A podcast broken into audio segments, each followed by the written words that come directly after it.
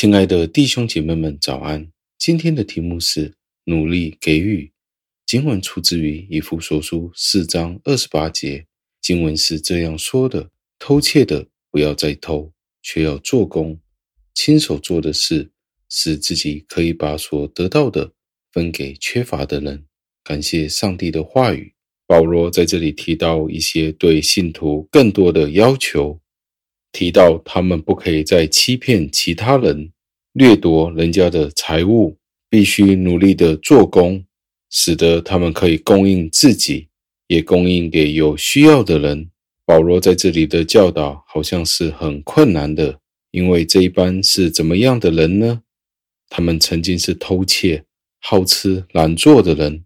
却要他们现在努力的做工，这些对于这些人来说是非常艰巨的，而且不只是如此。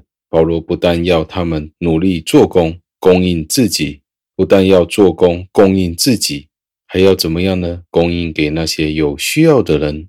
这其实是非常违反人性的。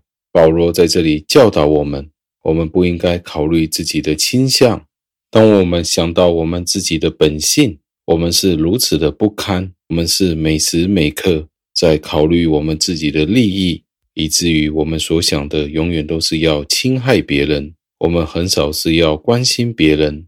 所以他在这里提到，当我们成为基督徒以后，我们不单不可以做那些偷窃、拐骗的事，更加需要努力的工作，供应给自己和基督的身体的所有成员。我们如果不逼自己这样子做的时候，我们是不懂得如何的去行善。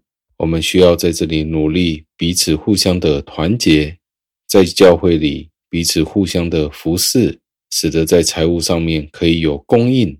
所以保罗在这里劝勉我们，要我们压制对我们自己自私自利的情感，而且要学习我们的天赋，像他一样。用良善对待上帝家的其他弟兄姐妹们，上帝的儿女们，我们需要努力的做一些事，去帮助那些有需要的人。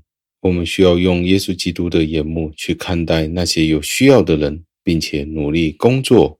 这不是为了自己的好处，而是为了其他人。给予其他人不是我们的天性，但是保罗相信福音的力量可以改变盗贼，成为有同情心。有慷慨之心的人，今天在你和我的生命里面，我们有没有帮助那些在肢体里的有需要的人呢？让我们一起祷告，亲爱的恩主，我们赞美感谢您，因为您的教导要我们努力的做工。如果我们曾经有用不法的方式去欺骗其他人的金钱来过我们的生活，求主让我们不要再做这样子的事。而是要使用您所赐给我们的恩赐，去努力的工作赚取金钱，也可以分给予那些有需要的人。主啊，求您帮助我们，加添我们力量。祷告交托，是奉我主耶稣基督得胜的尊名求的。阿门。